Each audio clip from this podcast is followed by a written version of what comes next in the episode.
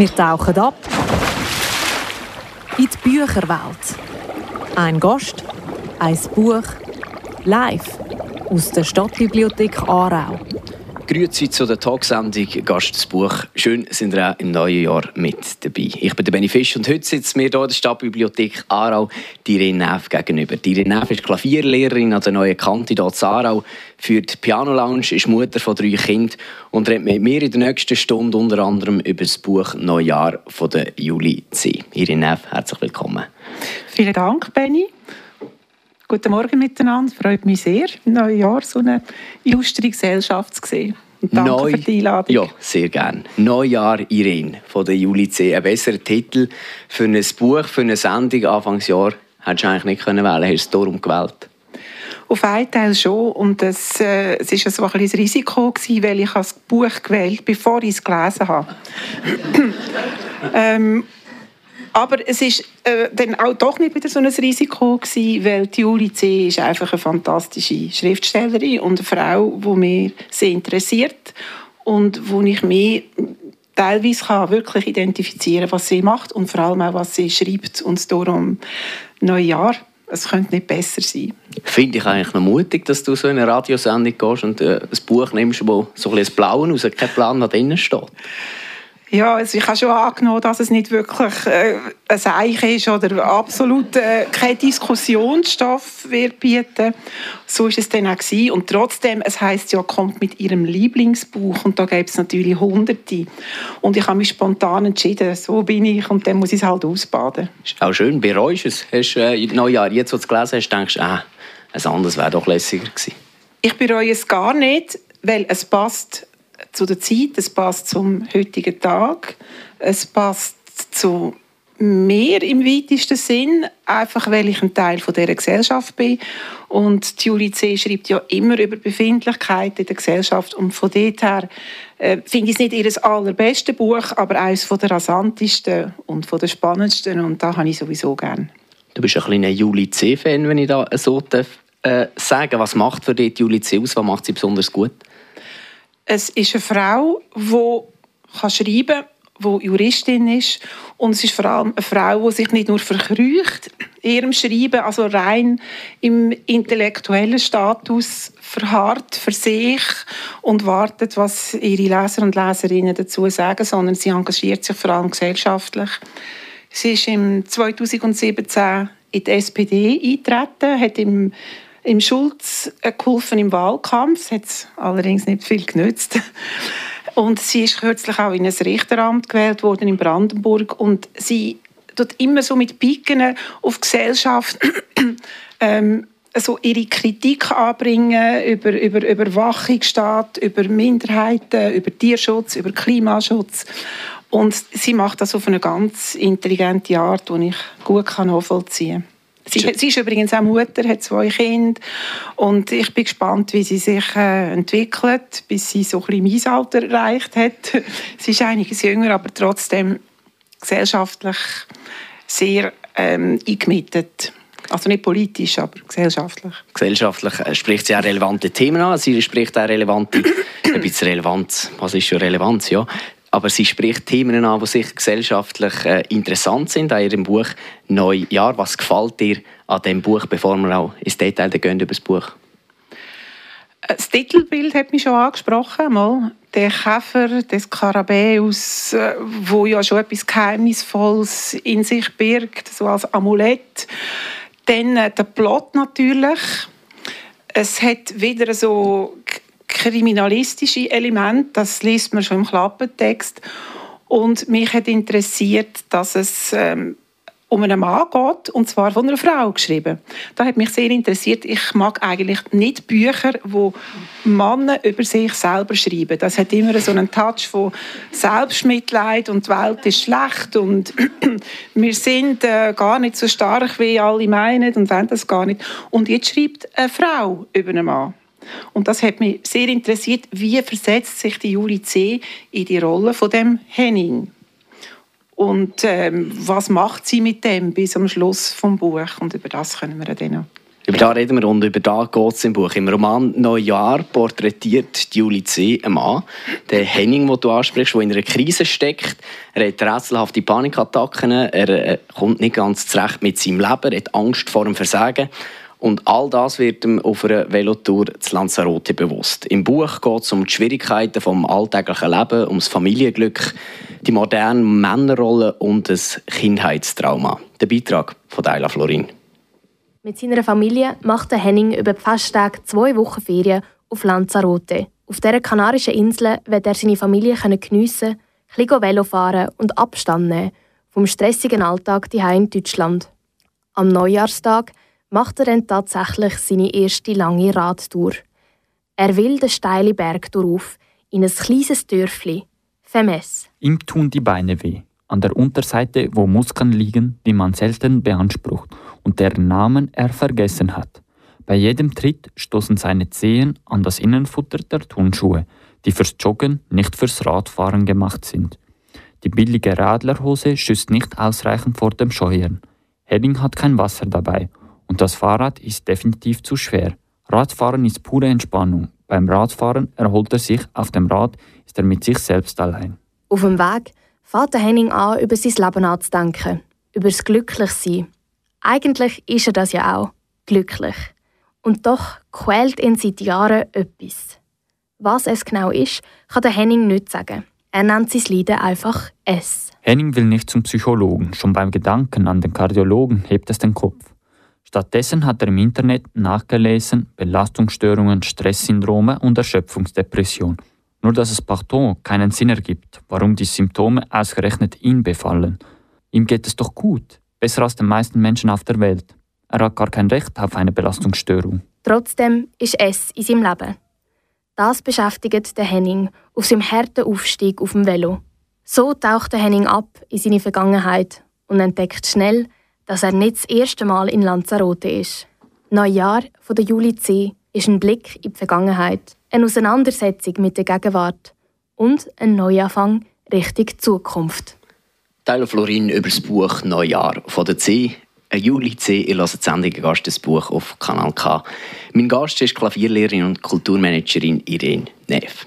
Der Roman Neujahr von der Juli C. ist eigentlich in zwei Teilen. Im ersten Teil lernt man den Henning und seine Familie kennen und ist nachher bei der Velotour vom Henning mit dabei.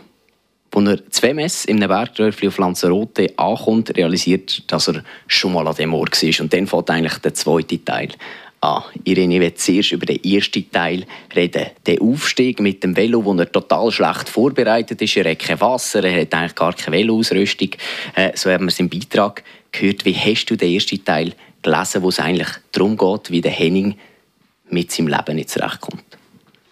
Die ersten 92 Seiten handeln ja nur um eine Velofahrt und gedankliche Rückblende. Man könnte denken, ja, ist ein bisschen eine langweilige Sache. Und ähm, Julie C. schrammt dann auch äh, haarscharf an gewissen Klischees vorbei, wie wir hier auch gehört haben. Ja, die Ausrüstung ist natürlich nicht so, wie sie sein sollte und macht man ja nicht.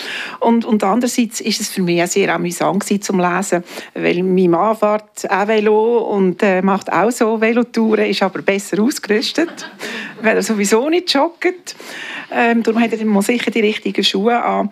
Und dann hat es also ganz viele so belustigende Sätze drin. Und das war eine ganz gute Passage. Ähm, der erste Teil habe ich nicht in einem Zug durchgelesen, sondern immer wieder so ein zehn Seiten. Im Gegensatz zum zweiten, den ich in einer Nacht durchgelesen habe. Darum sind es wie zwei Bücher in, in, in einem. Und der zweite Teil ist für mich wie literarisch relevanter. Der erste Teil, kann man sagen, ist so ein Reportage über den neuen Mann oder ähm, ähm, äh, der Mann in seiner Zeit, äh, in der, von der Zeit von der Emanzipation und äh, es kommen dann auch so Sätze vor wie «Scheiß Bibi», «Scheiß Wind» und so und da habe ich gedacht, ja, da muss jetzt also nicht zwingend sein. Andererseits habe ich gedacht, also wenn eine Frau würde auf den Berg fahren würde sie sicher mal Wasser mitnehmen, was der nicht gemacht hat. So blöd kann man ja wirklich nicht sein. Dann die Rückblenden haben mich aber schon noch interessant gedacht, was ihm äh, durch den Kopf geht über seine Familie, weil er hat seine Frau gern, also so, ja, Also es ist jetzt nicht ein riesiges Thema, wie gerne also sie hat. Er hat vor allem seine Kinder gern. Er arbeitet gleich viel wie seine Frau und das ist ein Lebensmodell, das ja propagiert wird, man soll es so machen. Und gleich so zwischen den Zielen merkt man, aha, es ist ein schwieriges Modell. Und das ist eine Aussage, die wieder äh, sehr wichtig ist, was es vorkommt in einem Buch, ähm, dass man nicht einfach kann sagen kann, wir arbeiten 50-50 und alles ist dann äh, halt auch 50-50, zum Beispiel Kinderzeug. Und er nervt sich ja ein bisschen, dass Kind, wenn sie etwas haben, gleich zu der Mutter kommen und nicht zu ihm. Und die Mutter schickt sie dann zu ihm. Und das gibt dann ist so ein, ein Konfliktpotenzial, und nie ganz ausgeschrieben ist, was ich auch gut finde. Aber das regt an, zum ja, wie ist es, wie ist es eigentlich so und ist noch schwierig jetzt für den Mann, was nicht heißt, dass für die Frau leichter ist. Und diese Gedankenspiele, die finde ich interessant und gut gemacht. Und gleich will man einfach, dass es für sie geht und denkt, wo, wo, wo, irgendetwas muss kommen, was passiert auf dem Berg. Man weiß, dass etwas passiert und dann kommt er endlich dort oben an. Und man weiß, es ist das ESO. Du sagst ganz viel Sachen. Er hat Schwierigkeiten mit vielleicht der modernen Familie. Du sprichst das Scheiß Bibi, Scheiß Theresa auf. Da kommen wir noch. Theresa ist seine Frau, Bibi ist seine Tochter.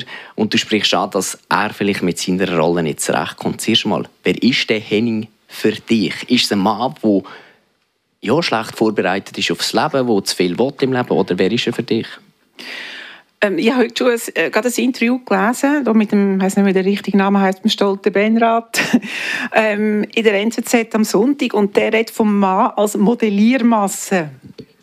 Und das finde ich noch einen guten Ausdruck. Der Henning, also abgesehen davon, er hat einen bescheuerten Namen. Oder? Also, fragt sich immer, sagen, warum... Juli C behaupte ich, ist, ist vielleicht nicht der größte Fan vom Henning, so wie sie ihn darstellt. Weil für mich tun sie immer so nach Lemming oder, oder so, ähm, so ein, ein Schlangen oder Findest du Lemming keinen schönen Namen? Henning, nein, Henning, nein, es ist so ein, ein Lifestyle-Name und gleich wieder schon wieder passé, irgendwie so etwas, oder? Weil Theresa ist ja, hat so etwas äh, Südländisches. Wahrscheinlich mag sie die besser und mag sie auch gönnen, dass sie mit einem Franzosen nachher tanzen, egal. ähm, da aber, macht sie ähm, aber in der Silvesternacht tanzen, Theresa eben mit einem Franzosen. Ja. Genau. Während er schaut auf Kind. Oder einfach zwungenermaßen. Also der Henning, es ist jetzt nicht jemand, wo ich sagen kann, ist mir sympathisch oder unsympathisch. Mehr hat es eher interessiert, was macht Juli C. aus dem Henning. Und es gibt ja Bücher, wo man sich identifiziert mit dem Protagonist oder der Protagonistin. Das habe ich nicht gemacht. Ich habe mich mit niemandem identifiziert. Vielleicht mit dem Gärtner oder so. weiß nicht. Also von dem her ist eine gewisse Distanz da. Ich habe aber nachvollziehen, dass die Person vom Henning ganz vieles ähm, in sich inne hat, was ein Mann Anfangs 40 in Deutschland oder in der Schweiz mit der Familie, zwei Kindern, in einer Mittel-, oberen Mittelklasse äh, sich vereint. Was so kann sein. Ist es typisch Mann oder ist es typisch Eltern? Wirst jetzt du, wo du auch selber Mutter bist von drei Kindern, sagen, die Gedanken, die er vielleicht hatte, dass man auf einmal sagt, es ist mir alles zu viel, Kinder sind scheiße, mein Ehepartner finde ich auch auf einmal scheiße und es tut ihm auf einmal gut, wenn er das sagt, aber gleichzeitig bereut. Das sind das nicht Gedanken, die man vielleicht hat? Ich glaube, die Gedanken haben gar nicht damit zu tun, mit, mit seinen Kindern und seiner Frau, sondern mit seinem eigenen Leben. Er hat mehr Mühe, sich selber zu akzeptieren und sich selber gern zu haben, als seine Kinder und seine Frau, wo er gegen aussen sagt, er hätte sie gern und wahrscheinlich auch nach seinen Möglichkeiten so gut liebt wie möglich. Das Problem ist bei sich selber und das finde ich ein typisches Thema, wo ich vermute, also es ist eine Spekulation, wo Männer eher Mühe haben, ähm, irgendwann mal sagen, so sich zu sagen, so bin ich, egal wie es gegen scheint. Und meinst du, haben die Frauen leichter? Das ist jetzt also eine heikle Frage. Eine heikle ich würde ja. mich da nicht auf den Test auslegen, aber ich würde sagen, ja. Warum?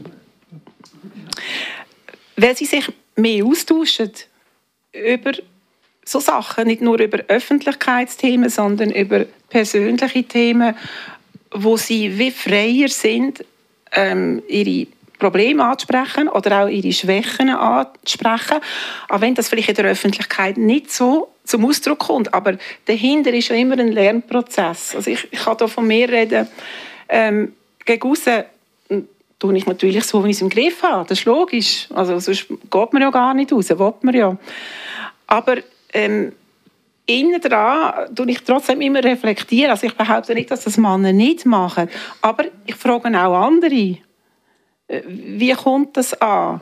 Oder äh, man tut sich automatisch ähm, über Sachen austauschen, wo man gemeinsam muss bewältigen zum Beispiel.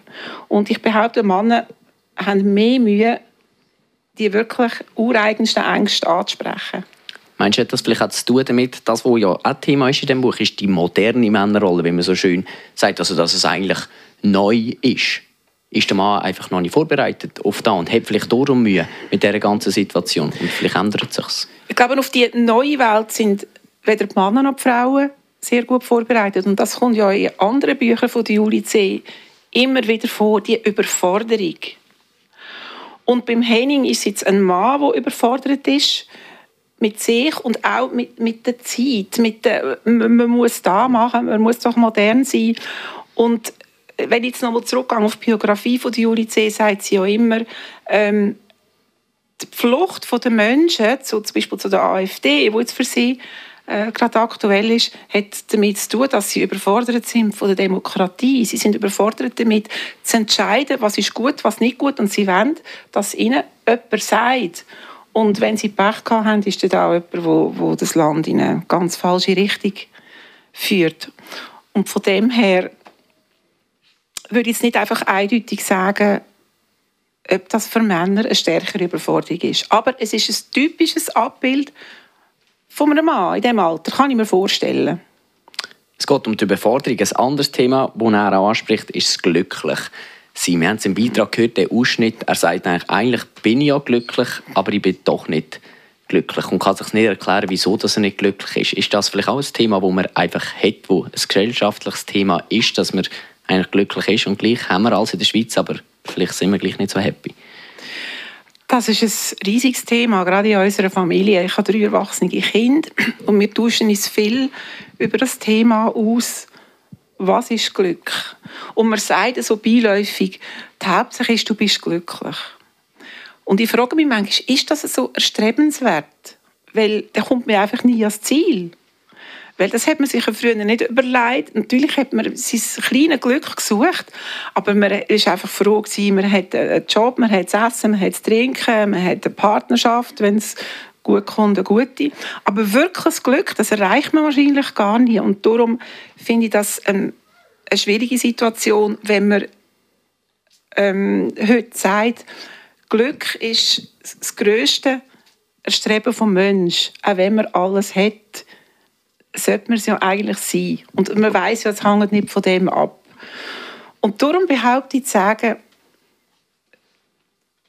ich will gar nicht sagen, ich will so glücklich wie möglich sein, sondern ich will einfach aus dem Moment das Beste machen, dass es für das Umfeld stimmt und für mich stimmt und manchmal gelingt es besser und manchmal weniger und das ist ja schon ein Glücksmoment glaube, dass man die erreicht und zwischen die gibt es halt Abstürze. Du sagst jetzt, du willst das Beste machen für deine Umwelt, sage jetzt mal, vielleicht für deine Familie und dann bist du glücklich. Ist das vielleicht gerade da, wo der Henning Mühe hat damit, dass er will, die Frau glücklich machen, das Kind glücklich machen, beim Job gut sein und dann kommt die Angst vor dem Versagen wieder rein. Ist das der Grund, dass er vielleicht eben nicht glücklich ist?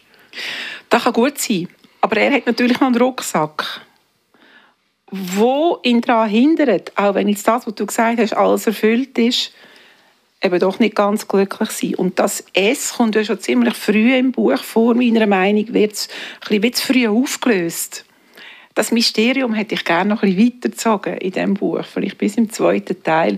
Und dann liest man über, Depressionen, über Angst und Psychosen. Und weiss man, ich denke, ja, da hätte man jetzt gar nicht müssen schreiben Da hätte man sich nämlich noch können, ähm, ja, das Geheimnis bewahren, was das es wirklich ist. Ich war fast ein bisschen enttäuscht, dass es dann so ein bisschen banal rausgekommen ist. Aber was war deine Frage? Ich weiss ich nicht mehr. Ob der Henny, ja, auf das S können wir noch sprechen. Ja. Wir lassen es aber noch ein bisschen vorweg, weil ja, Sepp, so wie du sagst, ja. äh, baut ja die Spannung auf. Meine Frage war, ähm, dass der Henning die Familie glücklich machen ja. Kind mhm. glücklich machen und dass da der Druck die Angst vor dem Versagen ihn vielleicht unglücklich macht. Und du sagst, hast gesagt ja, aber zum er hat eben noch den Rucksack vom ja, S. Genau, zum Teil. Er kann seine Familie nur glücklich machen, wenn er mit sich in Einklang ist. Und der Einklang, der ist wichtig für ihn und das S ist auch wichtig für ihn und dann kommen wir jetzt eigentlich zum zweiten Teil in dem Buch, weil der Henning äh, erfährt, wenn er wo er dort in Lanzarote, zu Femes ankommt, ähm, dass er ein Kindheitstrauma hat. Ihm kommt Sinn, dass er, als er fünf war, äh, mit seiner jüngeren Schwester und den Eltern schon mal zu Lanzarote war, schon mal an dem Ort war. Und seine Eltern sind zu dem Zeitpunkt an einem Morgen auf einmal nach einem Beziehungsstreit nicht mehr herum. Der Henning war verzweifelt, äh, hat sich die Eltern zurückgewünscht, hat aber gleichzeitig Verantwortung gehabt für seine kleine Schwester. Und das Buch, du hast es auch schon gesagt, ist auf einmal ein ganz anderes Buch. Es ist auf einmal ein bisschen wie ein Horror. Oder wie hast du das gelesen? Es ist wirklich ein, ein Horrortrieb bis zum Schluss. Man kann dort nicht aufhören. Und Julie C. hat sich selber äh, überlegt, ob sie dem Buch soll Horror sagen als Titel, hat sich dann gleich für Neujahr entschieden, was ich ja gut finde, weil sonst so schwer so schlecht sein für unsere Sendung. Ausstrahlung, genau. Aber es ist ein, ein echter Horrortrip von zwei Kindern aus der Sicht von diesen Kindern. Natürlich habe ich mich manchmal gefragt, ist das überhaupt möglich, was die hier durchmachen? Ist es überhaupt möglich, dass ein Fünfjähriger seiner zweijährigen Schwester kann durch zwei Nächte und zwei Tage helfen, ohne dass er überhaupt weiß, dass die wie da ist, wenn man noch die Hose macht oder so. Aber rein die Anlage vom Plot finde ich durch sensationell. Ist eigentlich egal, ob es möglich ist oder nicht. Und es fängt auch schon dort an. Das Erste, was er von dem Haus ja sieht, oben auf FMS, wo er rauffährt, im ersten Teil sind die Hunderte von Spinnen an der Wand. Und dann merkt man schon, aha, jetzt kommt etwas. Das ist ja wirklich das Bild vom Horror, schwarze Spinnen. Also ich würde wirklich auch wieder umkehren. Und dann äh, kommen die Spinnen wieder vor, wo er als Kind da oben ist wo die Eltern zu ihm gesagt haben, dort müsst ihr nicht ums Haus herumlaufen, dort sind eben die Spinnen, die bringt man nicht weg.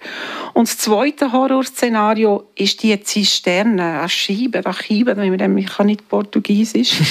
ähm, ich auch nicht. Das schwarze Loch, ähm, wo sich dann so als, als Monsterfresserloch entpuppt. Und das finde ich dann wirklich... Äh, gut gemacht, wie sie die Kinder überlegen, was es mit dem Loch auf sich hat. Weil, also meine allerersten Erinnerungen sind auch die, dass man von irgendetwas Angst hat. Mir war es irgendwie von schwarzen Tannen und beim, ähm, beim Henning von einem schwarzen Loch, wo man sich so drum schleicht. Ähm, und dann einfach so gegen Schluss ist es so wie Staccato-mäßig, habe ich das Gefühl, die Juli hat sich einfach durchgeschrieben mit, mit einer riesen Lust an, an ihrer, ihrer, Fantasie. Das sagt sie ja selber auch. Sie hat das Buch in zwei Monaten durchgeschrieben. Merkt man manchmal ein bisschen. Aber ich, ich finde das auch noch mutig, wenn man das einfach so, so macht. Und von dem her ist das wirklich ein, ein Trip to Hell. Ein Trip to Hell, der Henning äh, durchlebt hat, Trip to Hell, nochmal, wo er dort ist. Die Erinnerungen kommen wieder auf ihm. Eben das schwarze Loch, das müssen wir vielleicht noch schnell sagen, das ist eigentlich ein Wasserloch, wo Wasser drin ist und die Eltern haben ihnen einfach erzählt, dort unten lebt ein Monster, die Spinnen.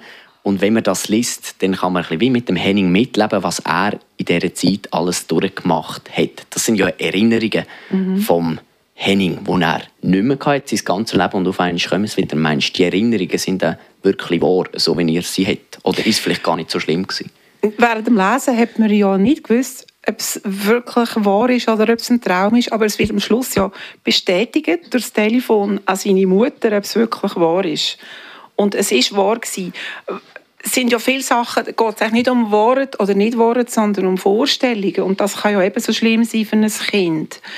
Äh, das sind ja Vorstellungen, die man nicht mit den Eltern teilen kann. Und die Eltern können auch nicht nachvollziehen, äh, vor was das Kind Angst hat. Aber dass die da ist, das ist, das ist für ein Kind real. Und es kommen so ähm, wirklich äh, Lust, also nicht wahnsinnig lustig, aber Sachen vor, wie zum Beispiel der Henning hat nicht gern Milch. Da habe ich gedacht, auch der auch, ich habe als Kind auch nie Milch getrunken, wäre für mich schlimm gewesen. Und dann hat er ja nichts zu essen gehabt und dann hat er müssen Milch trinken und hat seiner Schwester, die heißt Luna, äh, dann äh, ja, zu trinken gegeben. Und dann haben sie wieder irgendetwas verschüttet, ist wieder am Boden. Und äh, das, das sind so elementare und, und wichtige Sachen für ein Kind, die für uns einfach so banal ist. Und das finde ich irgendwie stark, dass so Sachen eine Rolle spielen. Oder wenn die Luna am Boden schießt, dass er, er, er ist schon überfordert. Er weiß nicht, was das bedeutet, weil er schießt ja nicht am Boden. Und wo macht es denn die Schwester?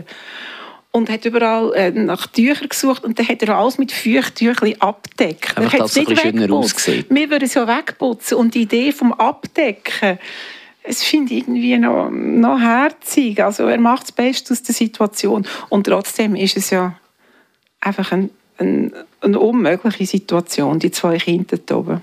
Ja, du sagst herzig, aber eigentlich das Bild von scheisse Häufchen überall abdeckt, überall jetzt äh, Pisse und so, ist eigentlich eben wieder ein, bisschen mhm. ein Horrorbild. Julie C. hat äh, einmal gesagt in einem Interview, sie hat wahnsinnig mitgelitten, wo sie das geschrieben hat, weil sie jetzt auch ihre eigenen Kinder gesehen. Sie hat gemerkt, äh, wie wichtig die Eltern sind für die Kinder, weil ja, die zwei Kinder sind total verloren in dem Häuschen auf dem Femes.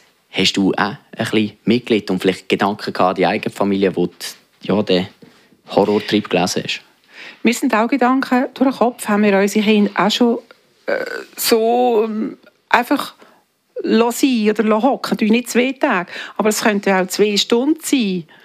Und ich kann mich auch wieder zurückerinnern, dass, dass ich so Verlassensängste auch hatte. Ich glaube, das ist ein, für Kinder etwas vom Schlimmsten, Verlassensangst haben. Und Julie C. sagt ja auch, dass es gewisse Elemente hat von ihrer Biografie und ihrer Familie. Aber nicht, dass das irgendwie stattgefunden hat, sondern weil sie im gleichen Fall ist, etwa gleich alt Sie haben zwei Kinder und ich glaube, also ich, ich mute der Julie C. zu, dass sie wie vorausdenkt, dass so etwas nicht passiert, dass sie sich von Anfang an sich das überlegt, was wichtig ist für ihre Kinder. Und gleich sagt sie auch im Interview, sie ist nicht vollkommen und ihr Mann nicht und niemand ist es. Und was sie auch sagt und was im Buch auch angesprochen wird, dass man Kind nicht zu etwas machen kann, wo man sie haben will, sondern dass sie einfach sind. Und auch eine positive Aussage von dem Buch ist, dass die Kinder trotzdem überleben. Ob jetzt der Mann die Psychose hat oder nicht, ist eigentlich gleich. Aber die Kinder haben überlebt und man kann auch wegen ganz anderen Sachen Psychose haben. Also, ja, wegen weniger schlimmen oder noch schlimmeren egal. Von dem her hat es auch etwas Tröstliches, dass die Kinder eben für sich schauen können. Und das kommt ja in der heutigen Zeit viel vor du redest die Psychose oder du sprichst die Psychosen an, die Angstzustände vom Henning. Und jetzt kommen wir auf das Es zu sprechen. Ich finde es noch interessant, dass du sagst, das Es wird schon viel zu früh aufgelöst. Für mich wird das Es gar nie aufgelöst. Ganz genau. Was ist das Es für dich? Mit was kämpft der Henning? Das Es ist ja schon als Wort etwas Sächliches, etwas Undefinierbares. Und ich könnte mir vorstellen, dass Es einfach die Bürde ist von der Welt, wo man, wie du sagst, nicht auflösen kann. Aber es wird aufgelöst als äh, ein Syndrom, das es eben gibt. Und da kann ich dir recht geben, wenn du sagst, man hätte es auch können stehen Und für mich spielt es nicht so eine Rolle, was, ob es jetzt eine ein, ein Psychose oder eine Depression oder was auch immer ist. Es ist einfach etwas, und ich glaube, es ist gar nicht, es ist nicht geheilt. Aber es ist etwas, wo der Henning oder wir alle damit können umgehen Und das S ist schon immer groß geschrieben. Das heißt, es zieht sich wie ein Faden durch ein Buch, wo er durch das Leben gehen Es gibt immer ein S, wo da ist, nicht bewältigbar ist, eins zu eins. Und das finde ich, also ich kann das für mich so als Aussage auch mitnehmen. Hast du auch so ein Es? Oder denkst du, man hat so ein Es, jeder Mensch? Ja, jeder Mensch ist ein bisschen verallgemeinert. Aber ist mhm. das Es sächlich undefiniert? Hat sie das so definiert, weil sie, Julie C., vielleicht davon ausgeht, es gibt viele Leute, die das haben? Sie hat sicher auch so. Es ist noch schwierig, das einfach so in einer Radiosendung zu sagen, weil ich, ich kann es jetzt eben nicht so formulieren. Ich glaube schon, aber ich nehme es auch auf mich. Es ist sicher, ich könnte jetzt nicht sagen, was. Aber es gibt sicher ein Es. Und ich, aber ich vertraue irgendwie äh, auf, auf das Es. Das ist eben etwas, wo wir nicht können definieren können. Ähm, ich will, dass es mir so geht, ich will, dass dem so geht und dass die und da das machen, sondern es ist ein Es da, wo neu durch latent uns führt oder auch eben nicht führt oder, oder Hemmungen in den Weg legen, Steine in den Weg legen. Und das Es ist auch da, das einfach von Stunde zu Stunde zu überwinden ohne dass man einfach dann äh, muss eine Velotour machen muss, wo man kein Wasser dabei hat. Das ist vielleicht eben auch der Unterschied. Es hat auch mit einer Gelassenheit zu tun. Es Wie man mit dem Es umgeht. Ja. Oder halt mal beiseite zu lassen. Man kann dem sagen Verdrängung, aber äh, da kommt man nicht drum herum. Das Es am Schluss vom Buch steht, das Es lockert sich. Und du hast vorher gesagt, du glaubst nicht, dass das Es weg ist. Meinst du, Henning, äh, ja, das Kindheitstrauma, die einfache Variante wäre ja, man sagt, ist das Kindheitstrauma, wir machen eine einfache Sache. Er hat jetzt aufgeräumt mit dem Kindheitstrauma, jetzt ist es weg. Aber du sagst, es ist nicht weg. Da wäre es einfach und für das Buch zu kurz. Also ich traue Juli C. zu, dass sie ein Buch, das doppelt so lang schreibt, äh, ist, schreibt über das Thema, hat sie ja auch schon gemacht. Ähm, also ich kenne auch andere Bücher von ihr. Das zweite neueste, zum Beispiel «Leere Herzen», hat sie auch so äh, seelische Abgründe in Unterleuten auch.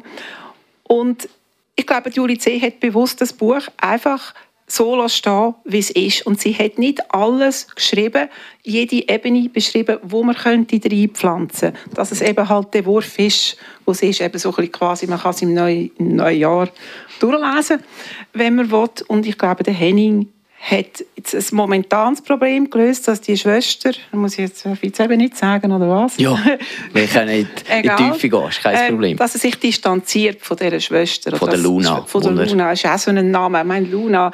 Ähm, warum heisst die Luna? Weil das ist irgendwie so eine Schwester, die ein bisschen hippie-mässig daherkommt und so ein bisschen ein Lifestyle-Name. Ich habe natürlich gerade an eine Katze gedacht, wo Luna heisst. Das ist schon etwas Transzendentales.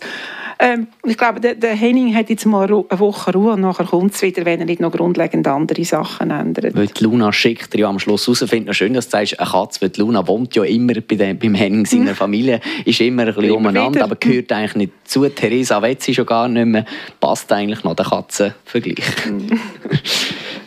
Was ich noch interessant finde, ist der persönliche Aspekt von der Julie C., den du schon angesprochen hast. Sie hat im Interview gesagt, die Geschichte oder die, die Rückblende, die Vergangenheit, das Kindheitsdrama, sie hat auf Lanzarote ist sie in der Ferien und sie hat dort auf dem Berg auf einmal ihre Kinder gesehen. Natürlich sind sie nicht wirklich da aber da ist ihre die Geschichte in Sinn gekommen. Meinst du, Julie C. hat vielleicht mit dem Buch selber ein Es verarbeitet, das sie irgendwie müssen loswerden? Das greift für mich jetzt eher zu weit weil die Julie C. die kann einfach fabulieren. Die hat einfach eine unglaubliche Fantasie, wo immer Abgründe hat. Und wenn, wenn Julie C. das hätte, dann würde sie wahrscheinlich nicht so konkret darüber schreiben. Also ich, ich würde eher sagen, sie nimmt auf, was sie an anderen Leuten beobachtet. Weil sie ist eine scharfe Beobachterin, eine scharfsinnige Beobachterin. Und sie hat in einem Interview gesagt, sie hat extra einen Mann gewählt als Hauptperson, dass sie nicht zu fest mit sich dort verbindet und dass die Leute nicht zu fest sich ähm, einen Transfer machen von dieser Person auf sie. Dass sie ein Es hat, sicher, aber nicht eins, wo sie jetzt irgendwie so belastet, dass sie müsste, dass sich äh, vom, vom Lieb schreiben. Also du sagst, es ist zwar eine persönliche Geschichte, aber sie will nicht, dass zu persönlich ist, sondern es ist vielleicht etwas, wo sie geschrieben hat, weil sie das gesehen hat, selber erlebt hat und jetzt hat sie einfach eine schöne und interessante Geschichte daraus gemacht. Ja, sie hat ja immer wieder Bücher, wo, wo Leute umkommen oder wo, wo, Leute andere Leute umkommen. Gerade im zweitletzten Buch, wo ja völlig abstrus ist, um, wo es darum geht, ähm, dass man das Geschäft mit dem Tod machen, also mit dem, was man Selbstmörder instrumentalisiert. Und da kann man ja nicht sagen, Julie C. will am liebsten äh, so ein Geschäft aufbauen sie, ist einfach eine, sie hat einfach eine geniale Fantasie. Und die, die, äh, die Geschichten entstehen, also glaube ich, durch die scharfsinnige Beobachtung, die sie zu tun hat mit Leuten, auch als Juristin. Es ist äh, vom Beruf her, es wirkt ja auch die Sprache sehr dokumentarisch und es ist nie eine Sprache um der Sprache willen, sondern immer um des Inhaltes willen. Und sie schreibt ja auch Essay und Reportagen und von dem her hat es auch so einen sachlichen Anstrich. Also nicht einfach etwas, wo, man, wo, wo einem schon berührt, aber nicht so, dass man nachher atemlos da sitzt und denkt, meine Güte, das ist ja furchtbar und so. Also wie bei einem billigen Krimi oder so.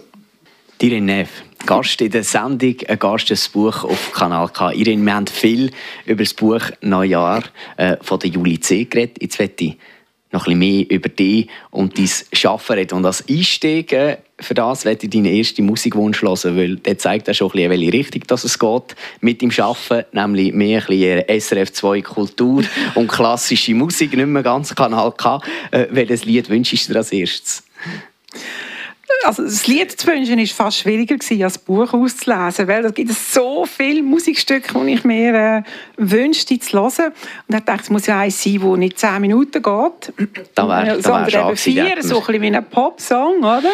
Und wenn ich ähm, am klassischen Rock denke, dann denke ich an Barock, dann denke ich an Johann Sebastian Bach. Und äh, ich bin seit in meiner kleinen Kindheit mit Bach äh, gross geworden, ist immer ein Thema meinem Leben gewesen. Das ist für mich Rockmusik von 250 Jahren. Und darum werde ich äh, mein erstes Musikstück Johann Sebastian Bach widmen und euch allen. Und das Capriccio aus der zweiten Partita in C-Moll und gespielt von Igor Levit, wo auch wichtig ist, dass es er spielt und nicht ein anderer. Dann hören wir da.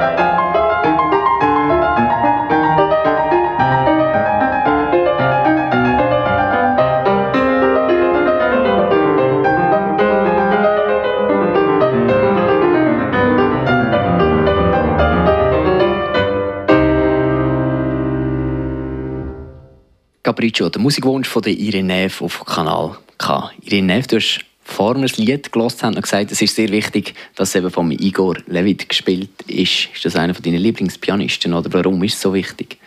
Es ist ein Pendant in der Musik von, zu der Juli C., weil der Igor Levit ist ein, ein Pianist aus der jüngeren Generation, ist äh, Anfangs 30 und äh, hat sehr Furore gemacht, natürlich mit, seinen, mit seinem Klavierspiel. Ist einer von der, äh, wie soll ich sagen, also Besten sowieso, aber eine gute Mischung zwischen Klangsinn und Verspieltheit und, und Virtuosität und, und Tiefsinn auch. Und so ist er als Mensch, es ist ein Mensch, der sich politisch äußert. Und das ist eher selten unter Kultur- und Kunstschaffenden vor allem auch unter Musikern und dass sie es eben auch öffentlich machen.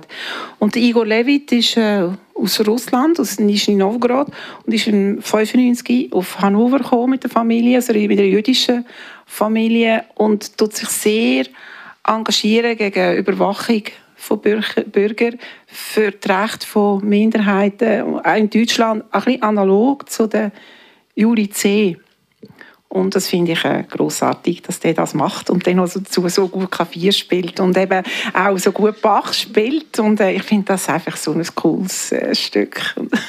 Sollte man ja. in dem Fall deiner Meinung nach Kunst, äh, Kultur, Politik verbinden? Man sollte nicht nur Künstler sein, sondern vielleicht auch noch politisch interessiert, gesellschaftlich gesellschaftlich relevante Sachen sagen. Man sollte Kunst nie instrumentalisieren mit, mit Politik oder mit dem, was man sagt zu der Gesellschaft. Aber Künstler und Künstlerinnen sind ja Leute, die wahrgenommen werden von der Öffentlichkeit. Und darum werden sie auch wahrgenommen, was sie sagen. Und darum sollen sie auch etwas sagen. Auch mit dem Risiko, dass es nachher halt Kritik gibt oder ähm, Shitstorm, wie man heute so sagt. Und ich finde es äh, großartig, dass es eben Künstler und Künstlerinnen gibt, die das machen, ohne Angst zu haben, dass nachher jemand weniger ins Konzert kommt oder dass sie die CD weniger gut verkaufen. Weil die haben etwas zu sagen und denen lässt man auch zu. Und ich, ja, ich bewundere so Leute. Du selber bist auch Künstlerin. Du sagst von dir selber nicht, du sagst eine Pianistin, bist aber zwar ausgebildete Pianistin bist, mhm. aber mehr in der Musikvermittlung tätig, als Leiterin von der Piano Lounge, als äh, Musiklehrerin hier an der äh, neuen Kante Zarau. Willst du gar nicht Pianistin sein? Und warum nicht? Ich bin in meinem Herz und meiner Seele sicher Pianistin. Aber Pianistin heißt, wenn man das als Berufsbezeichnung hat, man tritt auf jede Woche mindestens einmal im Schnitt. Und das habe ich auch schon gemacht. Aber ich bin ausgebildete Pianistin. Aber meine Berufung ist die Vermittlung. Das habe ich immer gesagt. Ich bin auch ein bisschen zu faul, um so viel zu üben. Und man, man, es gibt ja also das Buch «Die Einzelhaft am Klavier». Und ich bin der, der Typ, der, der muss kommunizieren mit den Leuten. Natürlich könnte ich das auch am, am Flügel machen, aber es würde mir nicht länger. Ich bin viel weniger nervös, wenn ich muss schnurren, als wenn ich muss spielen muss. also von dem her... Ähm, ja, das Vermittlung ist mir ein Anliegen von der Musik. Und alles, was ich sage oder mache, ist sicher im Dienst von meiner musikalischen Seele. Und ich bin außerordentlich dankbar, dass ich die Gabe habe, also die Musikalität. Die hat mich immer gestützt. Und es ist wie, wie ein Anker, wo ich immer kann zurückgreifen kann, in Musik hören oder in Musik spielen oder nur schon daran denken, hilft mir mich auch über andere Sachen zu äußern. Also Musik ist nicht nur ein Beruf für dich? Nein, Musik ist eine Berufung und ich habe das Glück, dass ich das auch zu meinem Beruf machen kann. Was ja schönst ist. Du hast bei uns im Vorgespräch äh, etwas Interessantes gesagt, habe ich gefunden. Du hast gesagt, ich mache vor allem das, was ich gut kann und nicht das, was ich vielleicht gerne will. Und da kommen wir auf die Berufung, wo du sagst, ich bin zum Vermitteln gemacht, nicht als Pianistin und darum bin ich es auch nicht ich finde es wichtig, dass man sich eingesteht, äh, was kann man gut und was hat es gar keinen Wert, dass man es anstrebt. Und das ist vielleicht auch so ein eine männliche Eigenschaft, wenn wir jetzt nochmal auf das zurückkommen äh, was häufiger vorkommt bei Männern, dass sie in einem Ideal nachleben und denken, so will ich auch sein wie der. Oder ich will beruflich auch das machen. Oder der ist so gut, ähm, dort will ich auch kommen. Natürlich habe ich Vorbilder.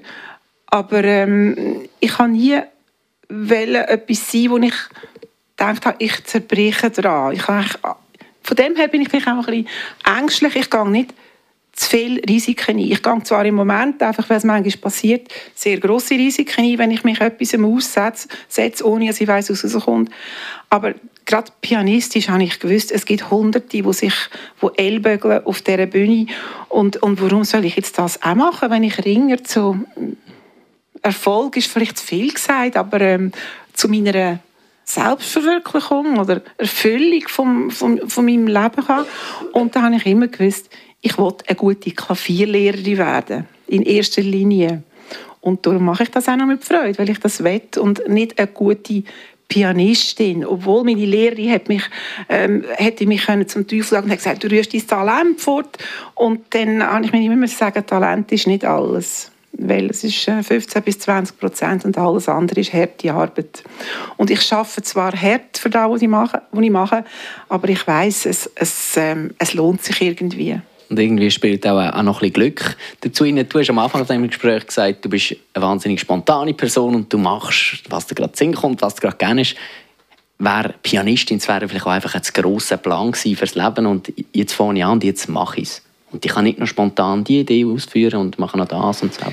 Irgendwie glaube ich auch ein bisschen, dass ein Plan, ein gewisser Plan auch vorgegeben ist. Also ein Schicksal. Ich bin nicht schicksalsergeben, äh, aber ich akzeptiere den Plan oder den Weg, den ich mal eingeschlagen habe und denke, für irgendetwas wird es gut sein. Ich hätte gerne länger studiert, wäre gerne ins Ausland noch studieren, mich weiterbilden auf dem Instrument und habe es aber aus, aus finanziellen Gründen nicht gemacht oder einfach, weil es sowieso ein bisschen Irrungen und Wirrungen in dieser Zeit zwischen 20 und 30 einfach, wie man so hat. Ähm, und habe akzeptiert, dass es so ist, wie es ist. Und von dem her habe ich nie etwas bereut. Natürlich könnte man immer noch viel mehr machen, weil ich finde, ich habe eigentlich ein interessantes und aufregendes Leben. also, und auch vieles anreissen und verwirklichen und es wird auch noch nicht fertig sein. Etwas, was du verwirklicht hast, ein Traum von dir, das ist Piano Lounge. Und über das werde ich nachher dann noch reden. Zuerst haben wir aber noch mal einen Beitrag, um dich noch ein von einer anderen Seite kennenzulernen. Wir haben mit deiner guten Freundin und der ehemaligen äh, Stadtpräsidentin von Aro, die Yolanda Urech, über dich geredet und wir haben dort erfahren, dass du eine Weltenbummlerin bist und vielleicht nicht nur hinter dem Klavier hocken sondern auch noch etwas gesehen im Leben.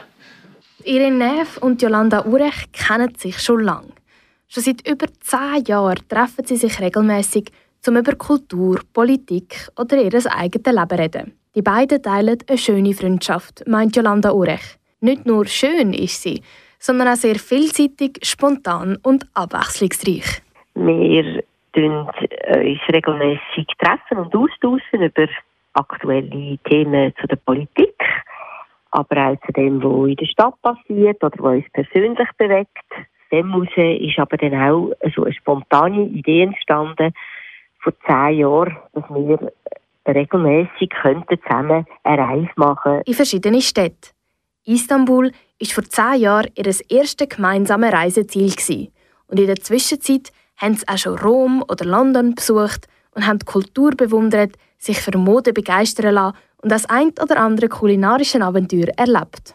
Und in St. Petersburg sind wir mal Kaviar probieren. Das war dann auch ein bisschen speziell gewesen. Oder haben eine Schifffahrt gemacht. Also es sind unglaublich viele Erlebnisse gewesen. Und sie zeigen eigentlich immer das Gleiche über die Rinnhaft, dass sie sehr ein, ein vielseitiger Mensch ist, dass sie sehr offen ist für für Neues. Und doch auch immer wieder für ein ernstes Gespräch über Politik oder das persönliche Leben parat. Wenn man so viel auf Reisen ist miteinander, da entdeckt man schon ziemlich viele Seiten voneinander. Da erlebe ich sie natürlich als sehr äh, unternehmungsfreudig, unternehmenslustig und neugierig auf alles, was dann halt so eine Stadt bietet.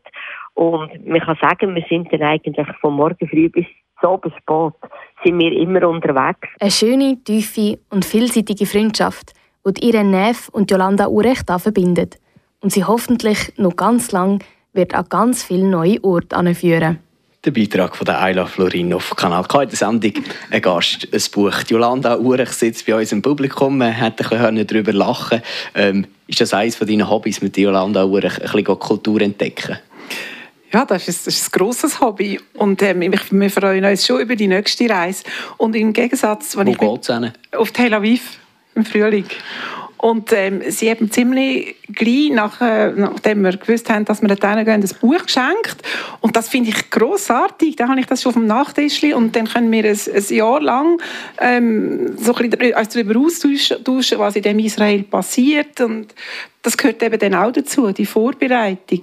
Ähm, dass man sich über Kultur ähm, bekannt macht, mit Persönlichkeiten aus dem Land, über Konflikt ähm, und dann die Nachbereitung nochmal natürlich mit den Fotos und ist es so gewesen, wie wir gedacht haben und dann spielt halt wieder, wieder das ganze Leben drin und das werde ich auf keinen Fall missen. Und ich gehe ja auch mit anderen reisen, zum Beispiel mit der Familie, mit meinem Mann. Aber mein Mann ist es so, er wird eigentlich am liebsten heute entscheiden, wo es morgen hingeht und nicht ein halbes Jahr vorher. Und das kann ich unterdessen auch. es muss einfach noch das Velo ins Auto. Das ist echt das Einzige. Und, und die richtigen Schuhe dazu. Aber es sind die zwei Seiten. Aber, aber ähm, ich mag es außerordentlich, einfach die Welt kennenzulernen, sei das im, im Nähen oder im Weiten. Und wirklich sehr gerne mit der Jolanda. Weil das ist wieder da, was ich am Anfang gesagt habe. Da kommt eben der Austausch und, und so ein bisschen reflektieren über die Welt und über sich und über das Gegenüber. Jetzt haben wir ein kleines Problem. Die Zeit läuft uns ein bisschen davon. Und ich möchte eigentlich noch über Piano Lounge reden, will aber mit dir noch ein bisschen über die Kulturreise reden. Jetzt äh, überlohne ich es dir. Willst du noch lieber über Piano Lounge, einen von deinen Träumen, die du erfüllt hast, reden, oder über Kulturreise und was man auf der Welt alles kann sehen kann? Ich glaube, Piano Lounge ist konkreter. Ich glaube auch. Da bin ich auch froh. Du hast einen grossen Wunsch mit dieser Piano Lounge von dir erfüllt. Ein Ort, wo man zusammenkommen kann, wo man Musik konsumieren kann. Was ist die Piano Lounge für dich?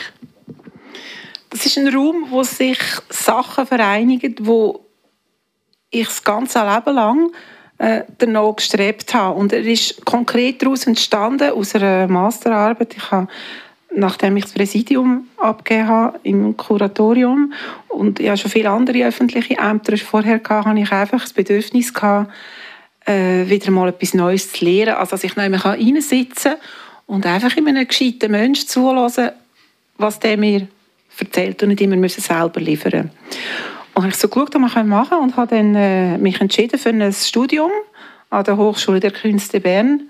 Das nennt sich MAS Musikmanagement und das beinhaltet eine Art äh, Kulturmanagement. Ausbildung. Es sind nicht nur Musiker, weil man hat dann noch ein, so im Vorbeigehen mitnehmen ein Musikschulleiter Diplom, das ich dann also auch noch habe. Wahrscheinlich brauche ich da gar nie. ähm, aber ich kann einfach ein Studium machen, dass ich es gemacht habe, weil ich lerne einfach auch gerne neue Sachen. Es hätte auch eine Sprache sein oder etwas. Und dann habe ich eine Masterarbeit schreiben. Ich dachte, nein, also ich kann jetzt das auch noch, mir das aufgeladen haben, freiwillig. Gut, aber wie es so ist bei mir, ich mache es dann einfach. Spontan entschieden. Spontan entschieden, genau. Und am Strand hat es mein Mann gemacht, ja, soll ich wirklich? Und hat er gesagt, Mama, jetzt hast du schon angefangen. Habe ich es halt geschrieben. Und das ist das Thema gewesen, der Weg zur eigenen Musikfirma. Und die hat, habe ich dann genannt, In Music, also wie Neff, wie In Form, In und Out und nicht Out. Und, äh, ja, kann man ganz viel verbinden. Und habe das dann einfach knall auf Fall gegründet, ohne zu wissen, wie es rauskommt. Habe ich einen Raum gebraucht. Ich habe verschiedene Räume gesucht und habe das Glück gehabt, so ein bisschen, äh, wirklich, gestern hat man gesagt, ja, ist ein super Raum, aber ein bisschen am Arsch von der Welt. Es ist nur etwa 500 Meter vom Kunsthaus weg, aber äh, an der schönen Werderstrasse habe ich jetzt die Piano Lounge aufgetan. Und dort innen haben drei Sachen müssen sein, die sinnbildlich sind für das, was der Raum sein nämlich ein Flügel, ein Steinway-Flügel. Meine Mutter hat mir noch ein bisschen Geld äh, vorgeschossen, dass ich endlich einen Steinway-Flügel kaufen konnte, der dort drinnen ist. ist auch da, Mutter. Ähm, eine Bar für den gesellschaftlichen Austausch, weil ich gehe sehr gerne an Bars, eben auch mit Jolanda oder mit, mit anderen, ähm, dass dort drinnen eben nicht nur Musik ist, wo man so da sitzt und lässt, sondern sich kann austauschen mit denen, die spielen, mit einem Glas Wein, mit den Besuchern, also ein bisschen wie ein Club, wie ein Jazzclub oder so. Und das Dritte ist der Computer. Das ist äh, irgendwie die Organisation und da, wo man braucht, als Kommunikation gegen raus. Ähm, und dann, äh, was ich noch nicht hatte, ist ein Buchhalter, den habe ich gefunden in meinem Mann. Das ist wichtig. Mit den Zahlen kann ich es eben nicht so. Muss man auch wissen, dass man da eben nicht so kann. Aber dann findet man ja wieder jemanden, der dann Buchhaltung macht. Eben, und jedenfalls bin ich jetzt in der vierten Saison in dieser Piano Lounge und für dort Konzert und Kurstour. Am Ende fängt wieder einen an mit zusammen singen, zusammen jammen gibt es schon. Jazz-Improvisation, jetzt Gesangsimprovisation. Und ähm, ich bin glücklich darin und dass immer wieder Leute den Weg dorthin finden und ich hoffe, es geht so weiter. Und ja, habe ich mir einen Traum verwirklicht, wo zwar viel Arbeit gibt, aber ohne Arbeit gibt es ja nichts und von dem her ist es Gehen und das Nehmen.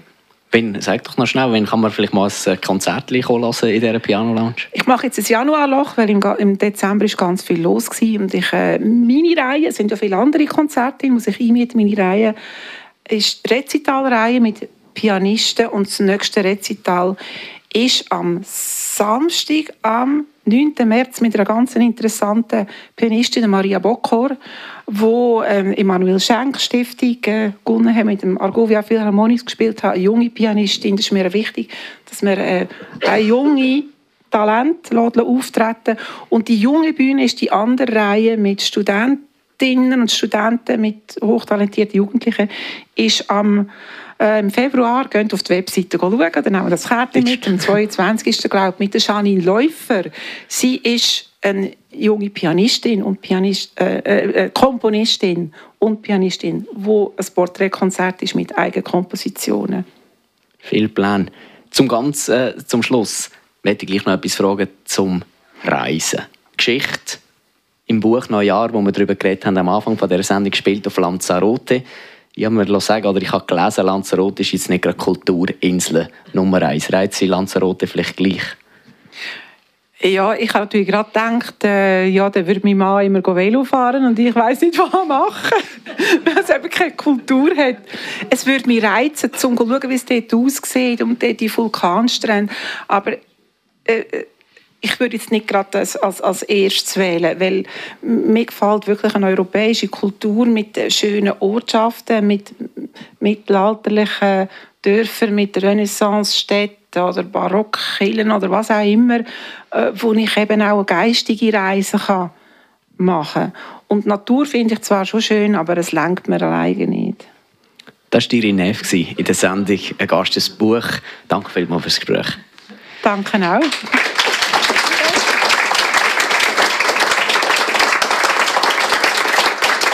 Das Gespräch über das Buch Neujahr von Juli C. über die Neff selber gibt es auch als Podcast zum Nachhören via kanalk.ch. Das nächste Mal ein Gast, das Buch gibt es heute in einer Woche live aus der Stadtbibliothek Baden. Mein Gast ist dann der Schnapsbrenner Lorenz Humbel und wir reden über das Buch Monsieur Ibrahim und die Blumen des Koran. Irin, du kommst noch mal zum Zug, du hast noch mal einen Musikwunsch. Äh, mit welchem Lied hören wir auf? Das ist Jealousy von der Queen. Ich dachte, ich muss schon irgendein Popstück wünschen.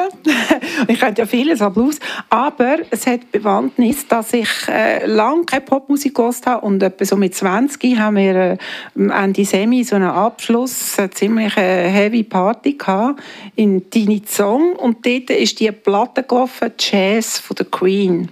Und das ist dann auch eine der allerersten Popplatten, die ich gekauft habe.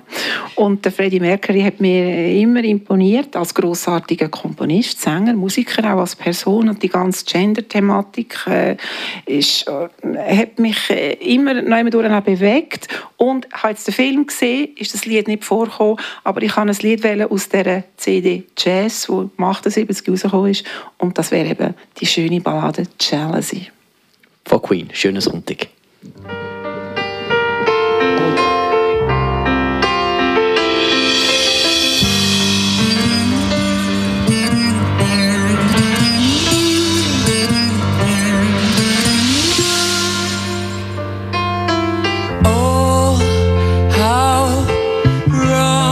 You be?